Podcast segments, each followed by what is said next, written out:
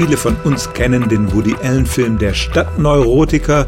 Nun ist Schizophrenie keine Neurose, sondern eine Psychose, aber der Titel deutet schon in eine gewisse Richtung, nämlich dahin, dass es in der Stadt mehr verrückte Typen gibt als auf dem Land. Stimmt das tatsächlich? Insbesondere bei der Schizophrenie scheint die Antwort klar zu sein. Alle Statistiken weisen darauf hin, dass Menschen in der Stadt häufiger an Schizophrenie leiden als Menschen auf dem Land. Nun ist diese psychische Krankheit nicht so scharf abgrenzbar wie viele körperliche Leiden, aber die Mediziner sind sich einig, dass etwa ein Prozent der Menschheit daran leidet. In den Städten beträgt die Zahl eher zwei Prozent. Die große Frage ist, woran liegt's? Die erste Erklärung, die man früher immer hatte, ist, Städte ziehen schizophrene Menschen an. Die fühlen sich in der Anonymität der Großstadt einfach wohler.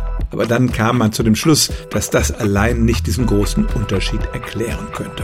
Und so suchte man nach allerlei Ursachen im Stadtleben, die die Entstehung dieser Krankheit begünstigen könnten.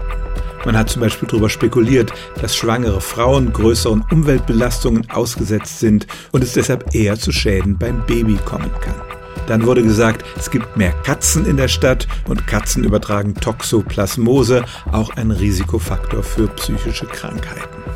Heute aber sind sich die meisten Experten einig, dass es etwas mit dem Sozialleben in der Stadt zu tun hat. Einfach damit, dass es dort nicht so enge und hilfsbereite Gemeinschaften gibt, die ein Individuum stützen, sondern dass die ganze Sache zersplitterter und individualisierter ist, dass insbesondere die Vereinsamung in der Stadt solche Krankheiten fördert.